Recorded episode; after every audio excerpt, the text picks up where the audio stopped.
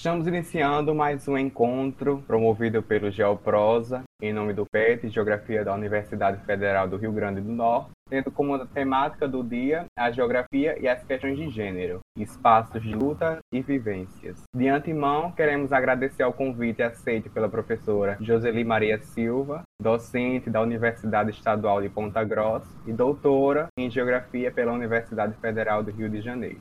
Joseli é uma professora bastante ativa sobre a interpretação decolonial sobre gênero e sexualidade na produção científica da geografia brasileira. Então, no âmbito da, da ciência geográfica, é possível reconhecer que houve uma primazia em ressaltar a diferença entre as classes sociais, deixando de lado a problematização das disparidades entre vivências e resistências dos lugares e também a apropriação dos espaços em nossa sociedade. Diante disso, o nosso debate hoje visa buscar entender de que modo as perspectivas de gênero e sexualidade podem ser trabalhadas no campo da geografia. Boa tarde, professora, seja bem-vinda. Do que se tratam os papéis de gênero e como esses foram abordados na ciência ao longo da história? Boa tarde, Jéssica. Boa tarde, Heron. Eu queria primeiro agradecer o convite de vocês para conversar um pouco sobre um tema que faz um tempo que eu desenvolvo e essa oportunidade com gerações mais jovens é muito bom de ter. Então, gostaria muito de agradecer de coração o convite e espero estar à altura para corresponder às expectativas de vocês. Então, Jéssica, questões de gênero, elas sempre tiveram uma posição marginal em todas as ciências qual é o campo que eu posso falar com mais propriedade? É o da geografia, porque é o que eu tenho aprofundado nas minhas análises. O que a gente pode dizer é que nas ciências como um todo, a gente vai ter a conformação de um campo de saber que vai ser batizado com o nome de ciência, porque nem todos os conhecimentos sobre o mundo e as explicações sobre o mundo e a realidade vêm do mundo científico. Nós, durante muito tempo, tivemos as compreensões de mundo baseadas no conhecimento teológico, por exemplo. Então, quando a gente, enquanto humanidade, inventa um saber específico, se chama ciência, é ela vai ter um determinado perfil que vai ser dominado pelos homens. E por que esse perfil ele vai ser dominado pelos homens? Porque os seres humanos, eles são classificados, são hierarquizados. E essa hierarquização, ela tem uma tradição que vem desde a visão teológica até a visão científica numa construção de inferioridade de alguns sujeitos, entre eles são as mulheres. Portanto, nós saímos de uma condição subalterna, as mulheres elas têm uma condição subalterna porque estão associadas à natureza, estão associadas à emoção, enquanto os homens estão ligados ao processo e estão ligados à razão. E aí nós vamos ter toda uma conformação em que as mulheres são tanto colocadas como fora de, sendo capazes de promover conhecimento. Então, portanto, você vai ter uma ideia de que as mulheres, pela sua condição, que é construída discursivamente como uma construção natural de inferioridade, por estar ligada à emoção, e não conseguir, então, promover conhecimentos científicos que deveriam estar ligados à objetividade, à universalidade do conhecimento. No campo da geografia especificamente, a gente vai ter um crescimento muito grande da presença de mulheres na geografia brasileira. Atualmente nós temos uma grande quantidade de mulheres que são tanto docentes como discentes na geografia, mas elas ao estarem no campo da geografia, pouco têm se preocupado de pensar como que esse espaço ele é compreendido por um viés sempre masculino. Então, a gente vai ter uma epistemologia que vai se concentrar a partir de um conhecimento que nasce dos homens. Então, quando a gente fala que geografia é uma ciência masculinizada, isso é porque a gente vai ter a noção da construção de um espaço sempre pelo viés masculino. Então, isso se, tem vários estudos já, por exemplo, sobre livros didáticos. Se você olhar os livros de geografia, você vai perceber que as poucas vezes em que aparecem sujeitos, esses sujeitos produtores de espaços sempre são eles masculinos, são homens brancos. Então, a gente na geografia precisa se questionar se a gente tem sujeitos plurais e a sociedade brasileira é uma sociedade tão diversificada do ponto de vista racial, do ponto de vista da sexualidade, de gênero, por que a gente tem sempre essa representação hegemônica em todos os veículos de comunicação da geografia? Né? A gente vai ter nos veículos de comunicação de livros, desde a mais tenra idade, que são os livros didáticos, até os livros dentro das universidades, nós vamos ter sempre uma história da geografia contada pelo viés masculino. Então, a comunidade científica é bem aberta a essas discussões? Quais são os moldes, vieses e preconceitos sociais que precisam se perpassar? Bom, Jéssica, eu vejo assim que, se você me perguntar, né, eu trabalho com essas questões de gênero e sexualidade desde os anos 2000. Já se passaram aí 21 anos de trabalho. Então, eu posso dizer que quando eu comecei a trabalhar com esses temas, era muito terrível, porque tinha uma ideia de que eu era louca, eu era lésbica, eu era puta, né? Então, eu não fugia desses rótulos, porque existia uma tendência muito mais forte, um fechamento da geografia brasileira para esses temas. Né? Nós vamos ter uma hegemonia de pensamento geográfico a partir da ideia miltoniana. Então, nós vamos ter um grande expoente que foi Milton Santos e que vai pensar o espaço geográfico a partir da materialização das relações sociais de produção. E tudo que estivesse fora desse âmbito de pensar o espaço geográfico, ele era visto como sendo uma maneira de destruir a geografia, de deslegitimar a geografia. Então, eu recebi muitos rótulos nesse sentido. Então, posso dizer que assim foi muito forte, tanto em termos assim psicológicos, falando, porque é muito difícil você ser uma pessoa que está contra aquela corrente hegemônica. Então, a resistência era muito grande. Com o passar dos anos, o que, que eu percebo hoje na geografia brasileira? Que ainda existem resistências sobre a questão de gênero, mas elas já estão sendo vistas pelos próprios professores e docentes como politicamente incorreto. Então é como se a gente pudesse falar sobre isso, mas isso desce um pouco engasgando por alguns professores que ainda mantêm a ideia de que existe só uma forma de pensar a geografia. Entretanto, com a popularização da internet e com os smartphones e com a popularização de uma série de outras fontes de conhecimento, quando alguém diz assim, ah, trabalhar com gênero não é um tema geográfico, fica muito fácil você desconstruir essa ideia quando você tem correntes já consolidadas no mundo da geografia, como é, a Feminist Geography, por exemplo, é uma linha epistemológica da geografia que tem 40 anos de existência, que o Brasil desprezou. E que durante muito tempo era fácil desprezar e construir uma barreira, construir um limite para cegar os alunos e as novas gerações, porque muitos alunos não tinham acesso à internet.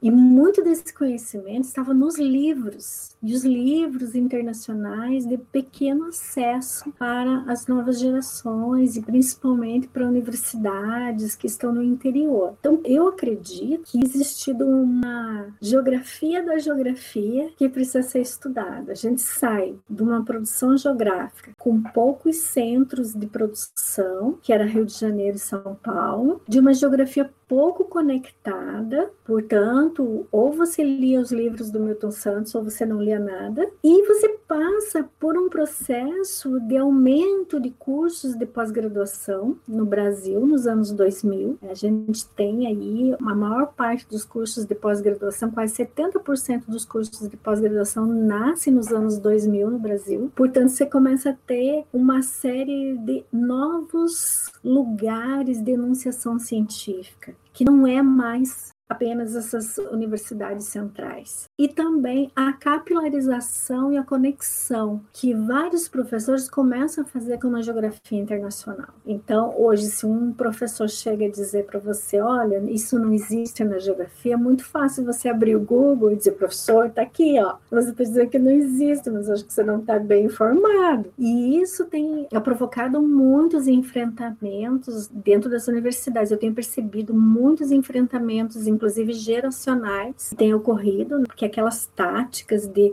uso de poder docente em sala de aula não tem funcionado mais. Quando o professor ele tenta deslegitimar alguns temas de interesse de alguns alunos, porque a internet ela passou a ser uma fonte muito rica de informação. Então, o que eu vejo que existe mais resistência, eu acredito que a resistência exista, mas existe uma força muito grande dessas novas ferramentas e de novas gerações que estão tensionando esse campo. Tanto que vocês aí da graduação, né, do PET, né, estão já preocupados em explorar um pouco esse tema que eu, por exemplo, só fui conhecer quando eu terminei meu doutorado. Então, já é né, um, um avanço muito grande. Agora eu vejo que o tema de gênero ele já tem sido mais aceito mas a gente tem um tabu muito grande nos, no, nas questões de sexualidades ainda. É um tabu muito grande falar ainda de sexualidades na geografia brasileira, principalmente quando você tem uma academia né, bastante conservadora. E até falar sobre sexualidades não é falar sobre a questão só de um desejo, né, desejo sexual, mas falar é falar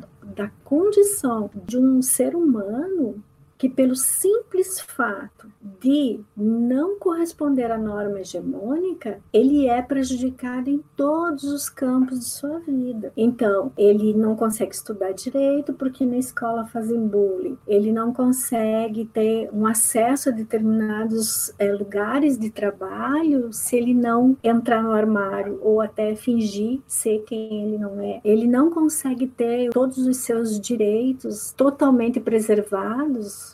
porque é sempre uma luta, por exemplo, casar e ter uma família e adotar crianças. Então, nós temos uma série de campos é, que impossibilitam a existência plena desses sujeitos. E isso é muito relacionado com o espaço. Quando nós trabalhamos, por exemplo, com mulheres tra transexuais e travestis, uma das perguntas que nós fizemos a elas sobre o espaço era que elas fizerem um ranking de espaços onde elas tinham maior fobia. E antes de começar a pesquisa, nós tínhamos a hipótese de que esses espaços seriam a igreja, por a gente pensar que naturalmente é um espaço conservador, ou que seriam as penitenciárias, pelo fato de que as penitenciárias são a, a espaços que a gente tem medo por causa da violência e espaços que são divididos é, muito pelo sexo, né, pela genitália. E para nós, quando as respostas começaram a chegar, assim, a gente começou a sistematizar, a gente percebeu assim que a maior frequência de fobia era a escola. Daí, para nós pensar como que o espaço escolar pode ser um espaço de tamanha brutalidade. E muitas das explicações que elas diziam era que a escola para elas era tão dolorosa porque era um espaço que elas eram obrigadas a frequentar, porque os pais mandavam que tinha que ir para a escola, mas que como crianças elas não tinham armas para enfrentar aquele preconceito e aquela discriminação que elas sofriam. Então, é, muitas delas só voltam a estudar depois de adultas, porque já criaram determinados mecanismos de proteção. Agora, a criança sofrer na escola e a escola ser, então, um espaço de tamanha violência, eu creio que isso tem que ser problematizado e eu acho que a geografia não tem se atentado muito para as questões de sexualidade e para o gênero. Já hoje a gente percebe que as pessoas têm que ouvir falar disso, embora muitos não aceitem, achem a gente muito chato, acham que não devia de trabalhar essas questões porque são marginais e periféricas, que só as lutas de classe importam. Então, é, ainda é um pouco difícil, mas não é tanto quanto há 20 anos atrás. Então, como os debates acerca dos papéis de gênero são hoje retratados na geografia? Então, para a gente falar sobre temas que nós temos desenvolvido dentro da geografia, a gente precisa falar que para trabalhar com gênero e sexualidades, a gente precisa modificar a nossa imaginação geográfica. Como que seria isso? Se eu treinar o meu olhar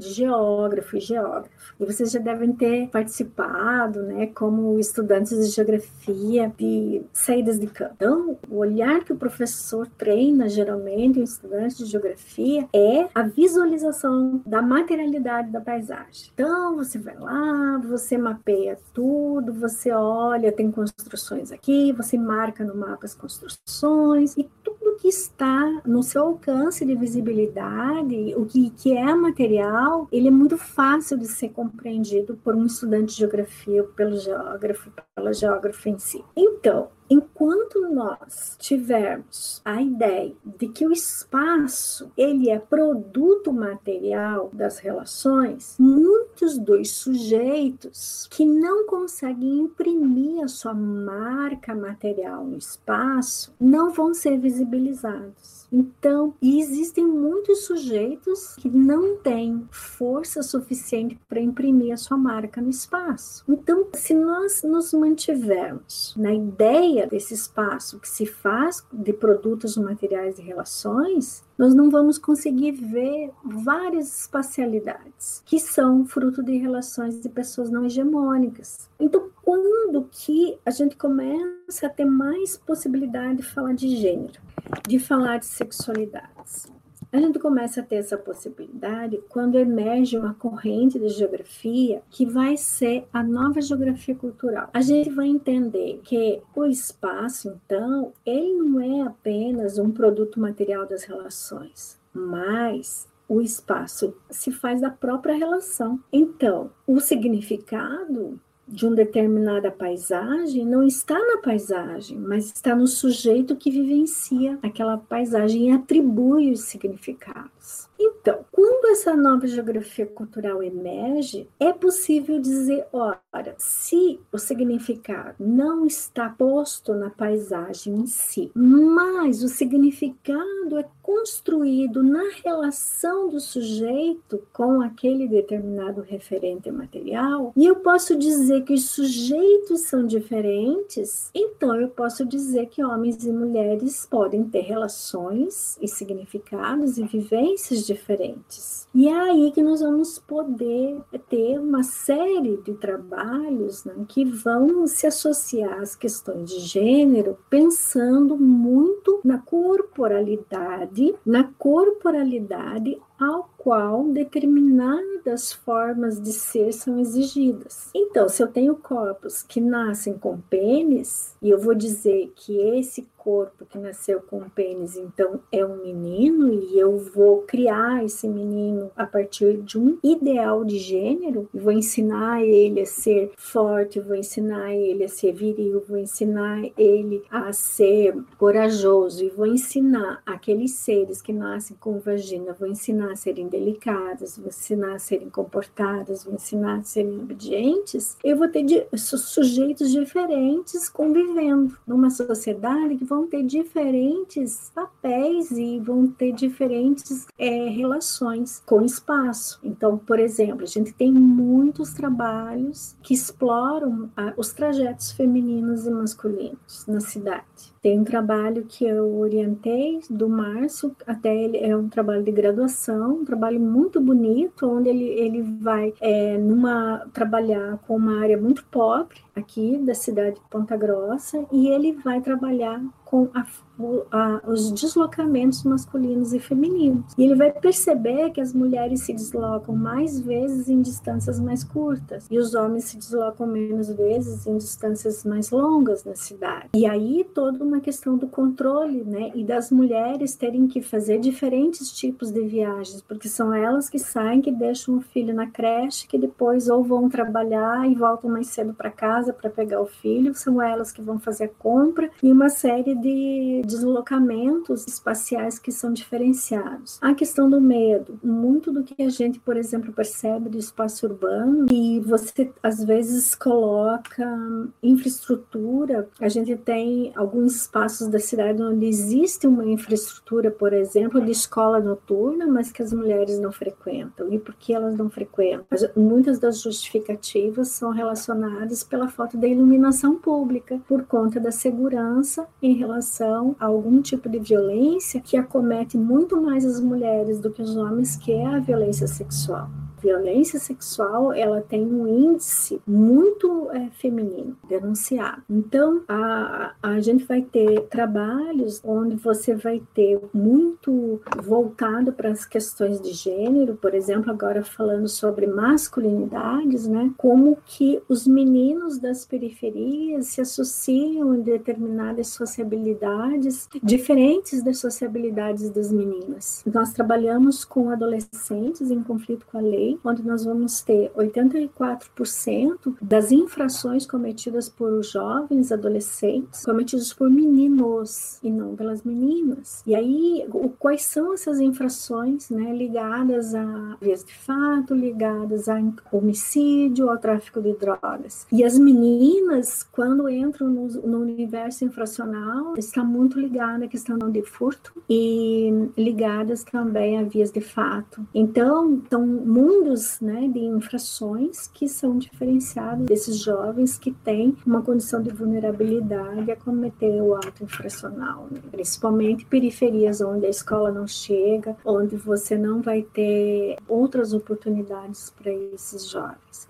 Outros temas interessantes que têm a ver com espaço têm sido desenvolvido sobre o aumento das mulheres chefes de família né, e a, a distribuição desigual da pobreza urbana, né, que a pobreza urbana tem sido muito mais feminina do que masculina, quando você tem um índice de separação, onde o índice de tutela das mães em relação aos filhos chega a mais de 90% dos filhos ficam com a mãe. E essa mãe acaba assumindo a tarefa de criar os filhos sozinha, muitas vezes sem os recursos econômicos que possam fazer com que os, a nova geração supere esse ciclo da pobreza. Então você tem uma pobreza ampliada numa segunda geração de uma mulher sozinha, sem recursos, e que o Estado não olha para essas famílias monoparentais, né, chefiadas por mulheres. Então, é uma série de trabalhos que envolvem formas diferentes de ser no mundo, né, que são atribuídos determinadas responsabilidades e determinados direitos que são desiguais né, entre homens e mulheres. Se nós pensarmos que toda existência espacial, as mulheres vivem no mesmo planeta que os homens, por que, que a geografia masculina é tão fácil de ser explicada e a geografia desenvolvida pelas mulheres é tão difícil de ser explicada? E ela é difícil é, de ser explicada porque os nossos modelos geográficos eles foram criados para a compreensão de uma geografia masculina. Se a gente pensar, ah, e por isso que eu falo para vocês. A gente tem que pensar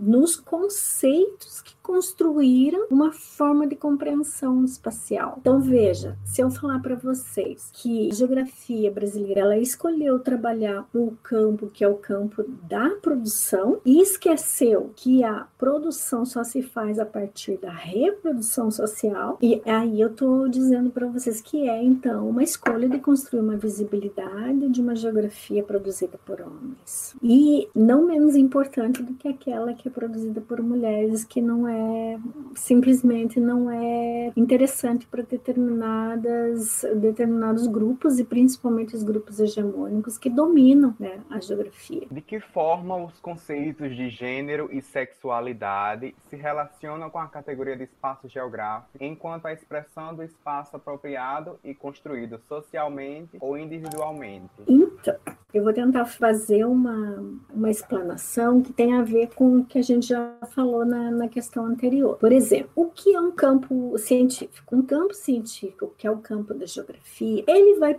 produzir formas de compreender uma realidade. Então, essa realidade que se apresenta para nós, ela não está compartimentada em sociologia, em psicologia, em história, em geografia. A realidade em si não está compartimentada. São os pedacinhos desse mundo científico que vão fazendo os recortezinhos de uma realidade que eu olho. Então, o que acontece é que quando a gente vai produzir o conhecimento geográfico, a gente vai recortar uma realidade no pedacinho que demanda uma explicação geográfica. Se vocês olharem para vocês, por exemplo, vocês estão aí sentadinhos na frente do computador. Eu acho que vocês estão na casa de vocês por causa da pandemia. Mas o Iron e a Jéssica, eles se constituem de muitas dimensões. Vocês são seres que se relacionam em amizade com outros, amorosamente com outros seres. Vocês têm uma história de infância, uma história da adolescência. Vocês são filhos. Não sei se vocês já têm filhos, né? Mas acho que não, são muito jovenzinhos. Mas vocês são um todo. Mas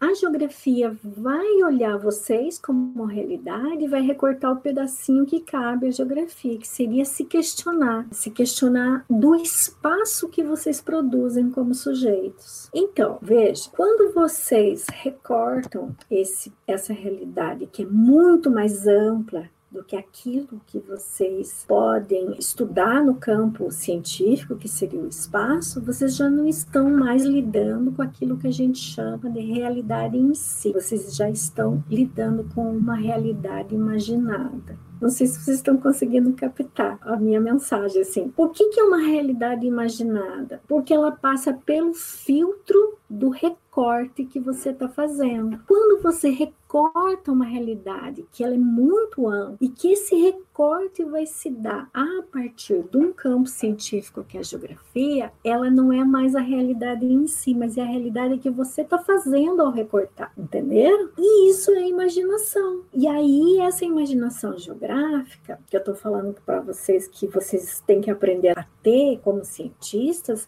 essa imaginação geográfica vai ter uma tradição de pensar geograficamente. Então, essa tradição de pensar geograficamente tem a ver com a história da geografia. Então, se eu perguntar para vocês assim, olha, Jéssica, onde você está? A Jéssica vai dizer, ah, eu tô na minha casa, na rua tal, porque é onde você olha e pode dizer que tá. Mas se eu perguntar assim, ô Jéssica, você tá em Natal? E você vai dizer: Ah, estou. Você está no Nordeste? Ah, estou. Você está no Brasil, Jéssica? Ah, eu tô. Ô, Jéssica, você está na América Latina? Ah, tô. Jéssica, você está no planeta Terra? Ah, tô. Olha só. Aí eu vou perguntar, Jéssica, você é um ser multiescalar? E você vai parar, pensar e dizer: Nossa, mas eu tô na Terra, eu tô na América Latina, eu tô no Brasil, eu tô em Natal, eu tô na minha casa, eu tô no meu quarto. Ah, eu sou multiescalar, prof. Tá,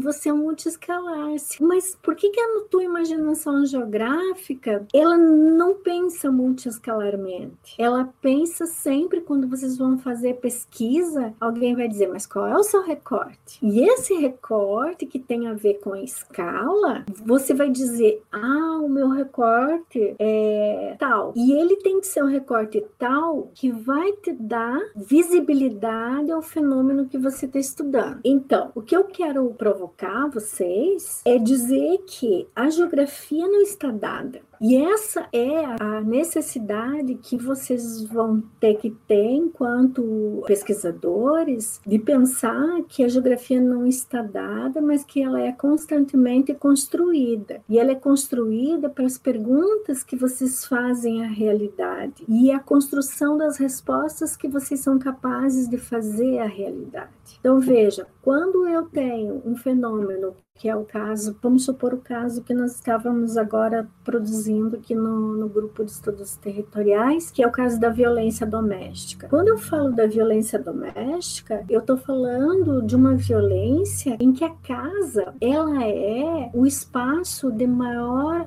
acometimento da violência doméstica e do feminicídio. Bom, mas a casa, ela é uma escala espacial. A casa é uma escala, é um recorte dessa realidade que eu estou fazendo. Se eu não conseguir ver a casa, eu não consigo entender a violência doméstica. O porquê que aquele recorte espacial, que aquela fronteira possibilita tamanha violência que é capaz de matar no espaço que tradicionalmente é visto como um espaço de proteção. Então, a geografia tem uma tradição que sempre nos disse que o máximo que nós podemos trabalhar na geografia é o bairro, mas a casa não é um espaço geográfico.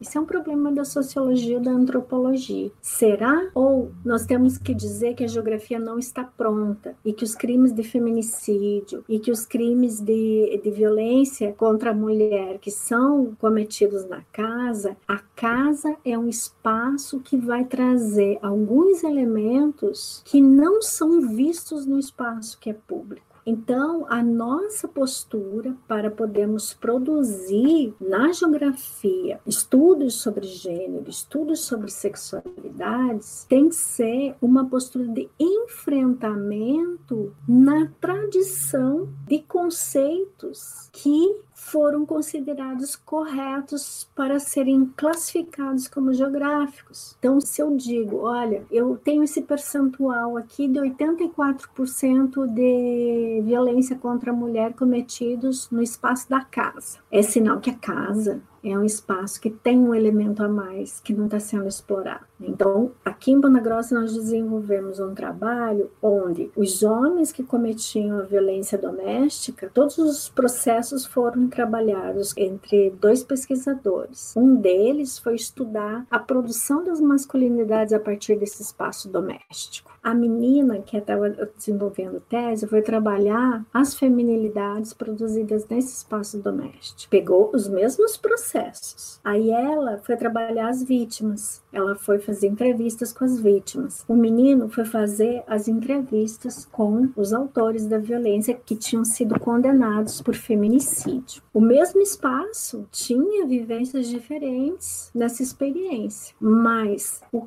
que era importante de se visibilizar, né, o que nós conseguimos constatar é que a casa, sendo um lugar fora do controle da política, conseguia ali desenvolver relações de emoções que estavam ligadas às expectativas de papéis de gênero, que não eram cumpridas. Então, nós vamos ter, nesse caso desse estudo triangulado de, de homens e mulheres, uma necessidade de rompimento e de transformação de uma escala que era permitida, que era a escala urbana, o estudo da escala urbana para entender a escala da casa e mais ainda a escala do corpo, quando a gente está trabalhando o corpo como um espaço geográfico sendo reivindicado pelas mulheres. E aí, novamente, uma contestação.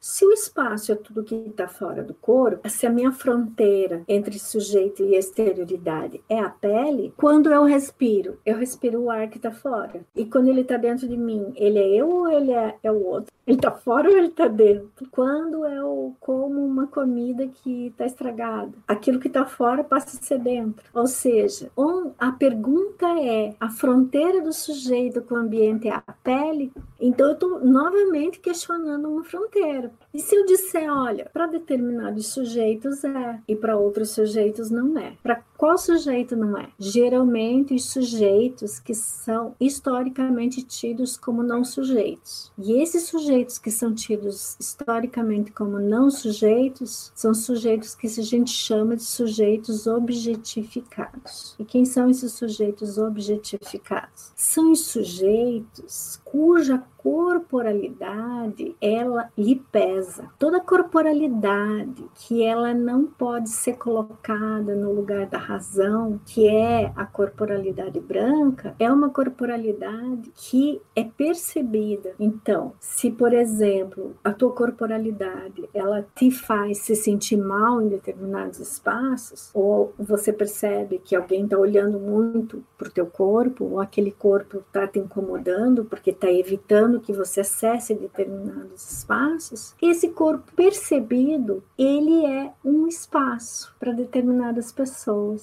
Então, a gente começou a trabalhar essa história do corpo como espaço quando a gente começou a perceber numa pesquisa sobre violência sexual que a gente tinha também a expectativa de que as mulheres elas iriam dizer que elas tinham medo de determinado lugar da cidade, porque aquele lugar poderia lembrar a experiência da violência sexual. E quando a gente teve acesso às respostas, a gente percebeu que, que elas diziam o seguinte: violaram meu espaço mais íntimo. Meu espaço mais íntimo foi violado. E elas nomeavam o seu corpo como um espaço que tinha sido violado. E aí a gente começou a perceber que existiam muitas pessoas cuja corporalidade era um espaço importante de apropriação, porque esse corpo não era apropriado pelo sujeito que o habita, mas esse corpo foi apropriado por outro. E aí nós temos vários exemplos de pessoas que são negras, pessoas que sofreram violência sexual, pessoas com deficiência que vão perceber essa materialidade, né, corpórea como um espaço que não lhes pertence, mas que pertence a outro. Então a gente já tem toda um, uma ideia de pensar corpo como espaço. Então, pensar sexualidade e pensar gênero na geografia implica em você questionar as fronteiras e limites que foram dados pelo campo científico e olhar para aquilo que está sendo mostrado, como foi o caso. A gente ficou assim nessa pesquisa pensando: será que a gente tem que dizer para essas mulheres que isso não é espaço geográfico? Aí uma vítima de violência sexual diz assim: olha, meu espaço mais íntimo foi violado. E aí nós, como geógrafos e geógrafos, vamos dizer: não, isso não é espaço. Ou a gente vai tentar entender que espaço é esse a que ela se referia. A gente tem um trabalho muito bonito do Michael Brown, que chama Closet Space que seria o espaço do armário. O estudo dele era justamente trabalhar com os espaços corpóreos. E ele faz entrevista com jovens gays, homens jovens gays, e na fala desses homens jovens gays, existia uma sensação de que eles tinham que controlar o seu corpo e ao mesmo tempo eles tinham medo que o seu corpo os traísse. Então, quando esses jovens relatavam que eles estavam, por exemplo, em locais em que eles percebiam que esse local ele era homofóbico. Esses jovens, eles criavam uma couraça corpórea e eles começavam a controlar os gestos, controlar o tom de voz, controlar uma série de performances porque percebiam que existia uma atmosfera homofóbica. E esse mesmo espaço corpóreo que eles tentavam dominar, quando estavam em determinados espaços que eram vistos como amigáveis, essa couraça corpórea se afrouxava e eles conseguiam agir com naturalidade e não se viam controlando tanto seus gestuais, a sua forma de se expressar. Então, esse trabalho é um trabalho bastante interessante que vai falar do corpo como espaço geográfico porque o cerne da ideia do corpo como espaço geográfico é justamente pensar esse espaço não controlado pelo sujeito, e geralmente é que vem de sujeitos que são objetificados. Aqueles sujeitos que podem estar em qualquer lugar, em qualquer lugar e se sentem confortáveis, são sujeitos que são sujeitos normativos e que têm uma condição de hegemonia. Então, quais as mulheres que nunca se perceberam, por exemplo, tendo seu corpo violado até pelos olhares quando estão em determinados locais da cidade? Aquele olhar que incomoda. Você entrou no ônibus, você pensa, vou sentar aqui, a pessoa te olha, não, não vou mais. Então, é essas percepções são as percepções de pessoas que são objetificadas. E aí nasce toda a ideia de pensar esse espaço que transborda do espaço exterior para o espaço corpóreo. E a pergunta é: qual é a escala que eu estou adotando na geografia? Eu posso criar novas escalas? Você pode na medida em que você percebe que a geografia não pode estar dada, mas que ela depende da sua imaginação e de como você vai construir respostas àquelas é, questões que se colocam para você. Sim, sim, professora.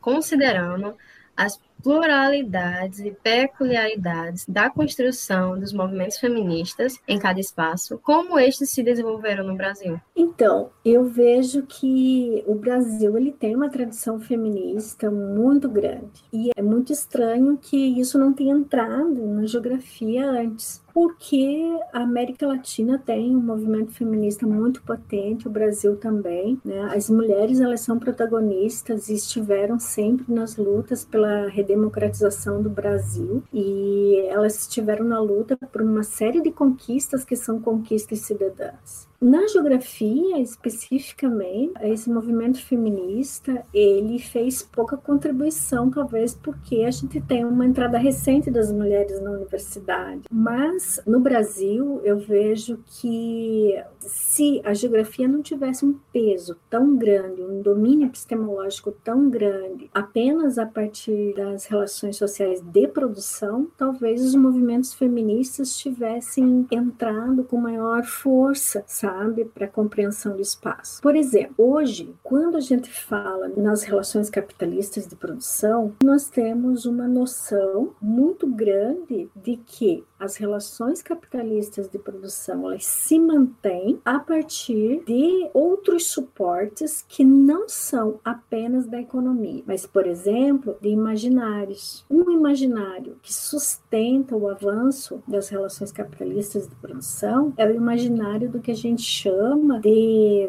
centralização da cultura ou da sociedade ou da humanidade em relação a outros elementos que compõem o mundo. Né? Então, nós criamos a ideia de que a humanidade ela é superior a todos os outros elementos que compõem o planeta. E por que, que nós fizemos isso enquanto humanidade? Porque se nós não nos colocássemos enquanto superiores aos outros seres vivos, nós não poderíamos explorar os outros seres vivos. Então, a ideia de capitalismo não se baseia apenas na produção das mercadorias, mas também se sustenta no imaginário que se coloca como sendo alguns entes vivos, alguns seres vivos se colocam como superiores de outros seres vivos. E eles só conseguem fazer isso para poder continuar o processo de exploração. Então, hoje, quando nós falamos que o mundo não se sustenta aí por muitas mais gerações nesse ritmo frenético de exploração, nós estamos reivindicando uma outra forma de pensar, que é a minha geração não tem o direito de explorar todos os recursos desse planeta, porque a sua geração tem direito de viver e a geração dos filhos de vocês tem o direito de viver e a dos filhos dos filhos de você tem o direito de viver. E quando eu estou falando então de gerações e gerações, estou dizendo que essa geração no ritmo que tem de exploração do planeta não vai permitir que outras gerações elas sobrevivam. Então, hoje tem um movimento geracional, por exemplo, de reivindicação de futuro. E essa geração jovem, né, que já se espalha pela Europa toda, está questionando a geração adulta, que é o, é o direito de vocês de usufruir do planeta desse jeito e deixar nós sem nada. E essa noção de retirada da humanidade do centro das relações do planeta tem trazido outras perspectivas bastante interessantes na geografia, que é a consideração dos elementos não humanos. Quais são os elementos não humanos que também têm direito de existir nesse planeta? Então, quando a gente fala de movimento feminista, nós estamos falando de um movimento feminista que não está pensando no direito apenas de mulheres enquanto corpos que se constituíram de uma genitália que se chama vagina. Esse movimento feminista, principalmente esse feminismo latino-americano, ele está pensando em outras formas de existência que a retirada da humanidade inteira como possibilidade apenas de dominar os outros elementos da natureza, porque a maior parte desse feminismo latino-americano também se pensa natureza. E quando nós trazemos a natureza natureza, nessa ideia do humano enquanto natureza e não uma natureza exterior ao humano, nós podemos pensar num futuro possível para todos. E a pauta desses movimentos feministas, principalmente da América Latina, ele é um movimento feminista que tem se espraiado para além apenas de um direito, digamos assim, individual das mulheres, um direito da existência de novas gerações em que as mulheres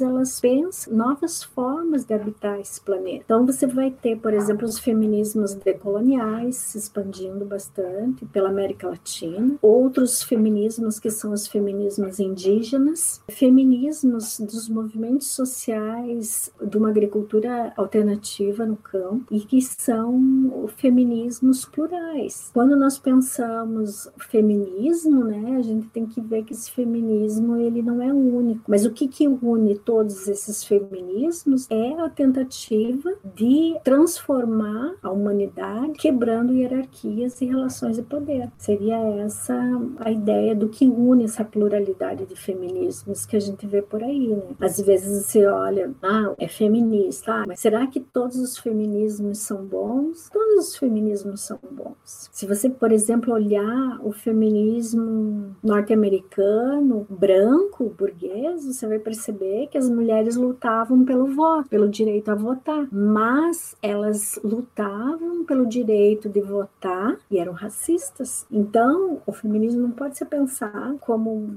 unitário, né? Ele precisa ser pensado como plural. Certo, obrigada, professora. Então, como as ondas feministas, notadamente o Ele Não, né, nas eleições presidenciais de 2018, evidenciam a união de vozes feministas e seu alcance na política? Olha, eu vejo que a ascensão do Bolsonaro, né, em relação às pautas feministas foi, assim, brutal, brutal. Né? Nós temos um retrocesso muito grande com a ascensão do Bolsonaro tendo o Brasil votando junto com países como o Afeganistão nas Nações Unidas. Isso é desastroso para nós. Por outro lado, eu vejo que foram as mulheres capazes de fazer um enfrentamento político muito forte nas eleições, e esse movimento ele não foi um movimento que ajudou muito a colocar essa face de Bolsonaro que tem se mostrado uma face pouco humanitária, né, uma face violenta, fascista, que tem crescido no Brasil. Eu acho que o movimento ele não, que uniu mulheres de todas as idades. A minha mãe até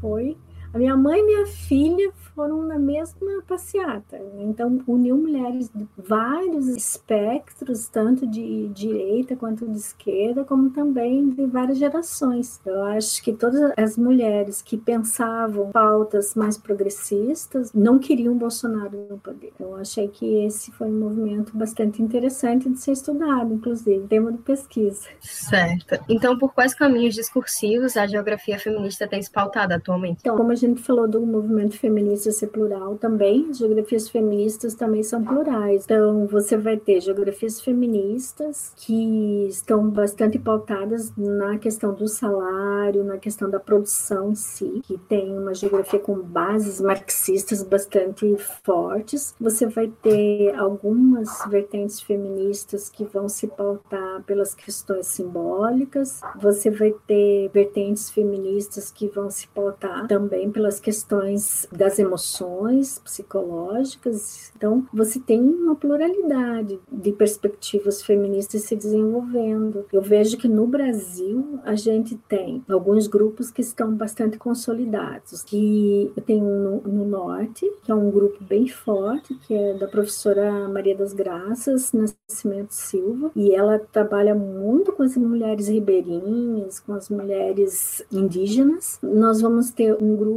em São Paulo, que tem a ver com a produção da professora Rosa Rossini, trabalhando com mulheres na agricultura. Você vai ter alguns grupos do Sul. Eu, particularmente aqui no Sul, eu, eu trabalho as questões de gênero mais voltadas para a ideia da performatividade. Então, a minha forma de pensar o gênero, ela não é uma forma de pensar o gênero como construção, mas como desconstrução. Qual seria essa diferença? Você tem uma ideia de que as mulheres possuem papéis, que são papéis hegemônicos, que a estrutura social ela permite com que as pessoas, digamos, quando nascem, elas já têm seus papéis pré-determinados e elas acabam executando papéis. Então seria essa vertente que ela é construcionista, ou seja, que a sociedade impõe e os sujeitos executam. E uma vertente que ela é desconstrucionista, que trabalha com a ideia de que, ao mesmo tempo que a sociedade impõe determinadas formas de ser, ao vivenciar essas normas, a gente também inventa. E o fato de a gente inventar desconstrói também a ideia hegemônica. Então, aqui no Sul, nós temos um grupo da professora Suzana Veleda da Silva, tem um grupo que eu coordeno, que é o Grupo de Estudos Territoriais, e eu vejo que hoje em dia tem uma série de trabalhos que estão assim pipocando pelo Brasil inteiro, assim, sabe? Só que a gente, depois da ascensão de Bolsonaro, nós vamos ter aquela fake news sobre o que é ideologia de gênero, essa fake news demonizando né, os estudos de gênero com essa invenção da ideia da ideologia de gênero que não tem base científica nenhuma, mas que pegou, pegou no imaginário social, digamos assim, passou a ser um termo corriqueiro, principalmente nas vertentes conservadoras da Igreja Católica da igreja evangélica, e isso tem sido um entrave muito grande para nós feministas que tentamos desenvolver essa, essa perspectiva. Não sei se você tem aí, né, pessoas que acreditam na ideologia de gênero aí na universidade. É difícil trabalhar com esse pessoal que tem essa concepção, né, de uma visão que veio dos livros da igreja católica. Então, você tem conhecimentos e pautas que são religiosas que têm sido trazidas aí para as questões científicas e que não tem base nenhuma de sustentação que é a tal da ideia da ideologia de gênero, que distorce completamente as teorias feministas e demonizam esses estudos. E essa é a grande dificuldade que nós enfrentamos hoje para desenvolvimento das geografias feministas no Brasil. Essa força que tem sido mostrada pela política, por vários, digamos assim, expoentes da sociedade contra aquilo que eles chamam de ideologia de gênero, que nem sequer existe. Certo. Então, seguindo essa perspectiva, os conteúdos dos debates de gênero na geografia devem ser abordados no currículo da educação básica e de qual forma? Eu acho que é fundamental, porque se a gente quer mudar toda uma sociedade adulta, a gente tem que começar pensando nas crianças. Então, alguns professores, assim, eles me perguntam: ai, professora, como é que eu vou trabalhar com gênero, com criança? E acham que a professora vai chegar lá e vai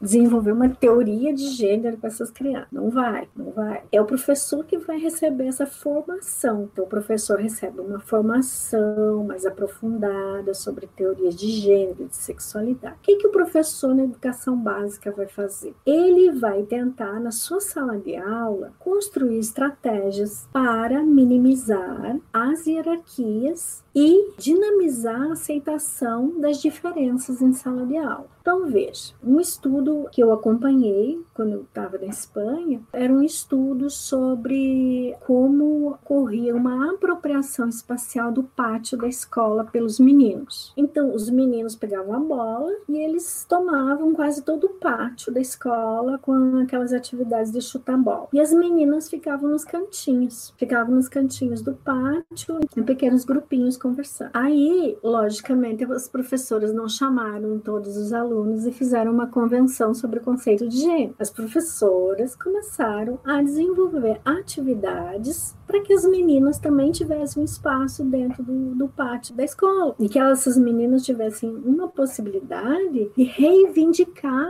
determinados espaços e que os meninos também aceitassem que um espaço poderia ser também compartilhado de diferentes atividades. Outras possibilidades de educação infantil, né, que eu assisti que eu achei muito interessante era quando eles ressignificavam as histórias infantis. A ressignificação por exemplo, da história da Bela Adormecida. A Bela Adormecida, uma mulher que ela é beijada por um homem sem que ela quisesse ser beijada pelo homem. Né? Ela está dormindo e as professoras trabalham com a história, se questionando e desconstruindo o príncipe ter acesso ao corpo da Cinderela sem é, perguntar se podia beijar. Então, toda uma ressignificação dessas histórias infantis e também da, por exemplo, da habilidade física. Se você ter, por exemplo, crianças, desenvolver habilidades físicas de meninos e meninas,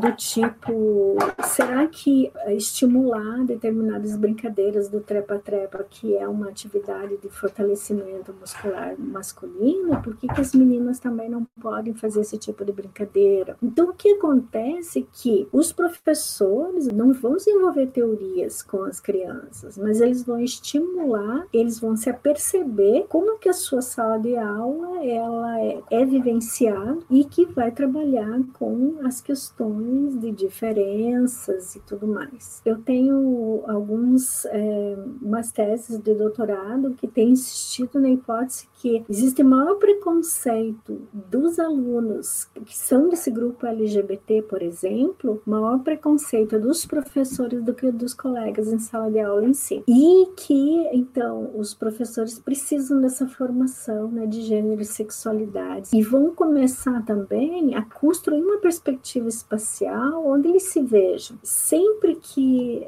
eu olho, eu tenho os meus alunos, eu, eu durante muito tempo, assim, eu trabalhei com a disciplina de metodologia da pesquisa. E quando eu trabalho com metodologia da pesquisa, a primeira coisa que eu pergunto é, ah, você tem que pensar numa pesquisa para fazer no teu TCC, elabora uma questão de pesquisa. Gente, os alunos ficam dois meses enlouquecidos e eles não conseguem formular uma pergunta de pesquisa. E aí eu começo a perguntar, mas escuta, o que, que você fez quando você levantou hoje? Ah, eu levantei, escovei os dentes. Tá, e como que você veio para a universidade? Ah, eu peguei o ônibus. Aí, por que esse trajeto? Tá que te chama atenção? Ah, pois é, eu tava pensando, puxa vida, sabe uma coisa que me chama atenção? Quando eu passo na frente de não sei o quê. E lá aquela rua tem um problema, porque ela tem uma vossoroca e lá sempre alaga. Então você veja que o quanto que a gente destrói um conhecimento geográfico, que a gente corta a experiência do sujeito e deixa essa experiência para fora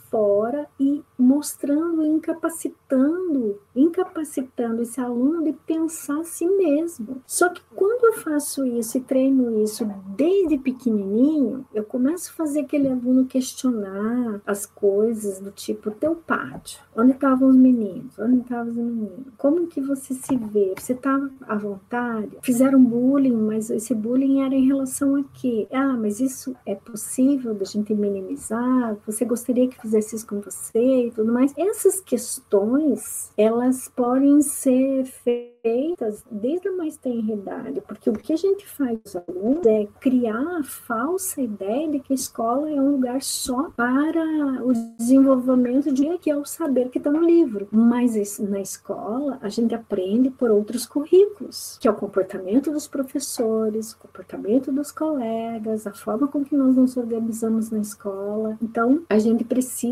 fazer da escola um lugar de questionamento de todas as hierarquias. Só que eu não sei como fazer hoje, num mundo onde o professor ele pode ser criminalizado pela tal ideologia de gênero se simplesmente tocar no assunto das diferenças entre homens e mulheres. Quanto mais falar em sexualidades. E não precisa falar em sexualidades, porque, por exemplo, quando a gente trabalhou com a infância, a infância trans, por exemplo, ele trabalhou o envelhecimento, o quanto que o envelhecimento trans ele modifica identificava as espacialidades dessas pessoas. E também agora está trabalhando com a infância. E a infância, a gente percebeu que muitas dessas pessoas têm lembranças nas suas cabeças de terem sido sexualizadas antes do tempo. E Porque a criança, ela não percebe, mas é o olhar adulto que olha aquela criança como um objeto. Ah, essa criança, ela é diferente. Essa criança é feminilizada. Oh, essa criança está me provocando. Ah, essa criança é danada. Mas não é a criança, é o olhar adulto com essa cabeça, né, de que sempre vê as sexualidades não normativas como sexualidades doentias e já começa a demonizar a criança. A criança aí com sete anos sendo já vistas como possíveis objetos demoníacos,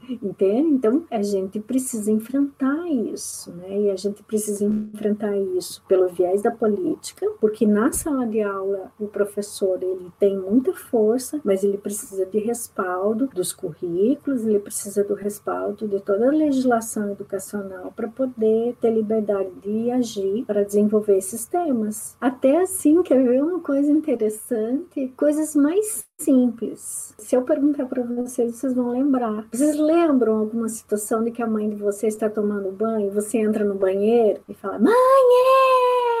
Ah, tem não sei o quê". A mãe tá lá tomando banho fala: ah, meu Deus, eu não posso nem tomar banho, porque vocês me deixam louco. Muitas das crianças, elas conseguem reconhecer que o espaço da mãe é espaço delas também. A fronteira da mãe e do filho, eles reconhecem. Se o pai tá lá, eles não vão mexer com o pai. Não vão mexer com o pai. E aí o banheiro fica lá, fechadinho, ninguém entra lá, entendeu? A cama que a mãe tá, o filho entra. A cama que tá só o pai, não. E as crianças começam a perceber que esses espaços, eles têm a ver com as relações. É, relações de afeto. Por exemplo, a cozinha, você aprender a cozinhar, que tem a ver com aprendizados que são corporais. E tudo isso a criança consegue problematizar. Só que a gente vai cortando isso. Não, geografia estudar a capital do Brasil, geografia estudar isso, aquilo, lá. E a criança vai perdendo essa percepção espacial. Então, é muito triste quando eu chego na universidade e lanço uma metodologia da necessidade de criar uma pergunta interação geográfica quando o aluno não consegue se perceber espacial. Ele não consegue problematizar a própria vida espacial que ele tem, porque desde a hora que ele está vivo, ele precisa de espaço. Nem que seja ali um metro quadrado para ficar de pé. O ser vivo, ele só vive espacialmente. E só depois que a gente vira pó, né? não precisa de muito espaço. Senão, até depois de morto, precisa de um lugar no cemitério. Até a matéria dissolver completamente. Então, a gente na escola básica, muitas vezes a gente vai construindo né, essa separação do espaço da existência. E que a gente precisa retomar isso em todos os seus aspectos. É isso, esse foi o nosso bate-papo de hoje. Saudações geográficas à professora Joseli pelo amplo e rico debate né, que foi concedido. esperamos que também ela tenha gostado e agradecemos pela sua participação aqui conosco.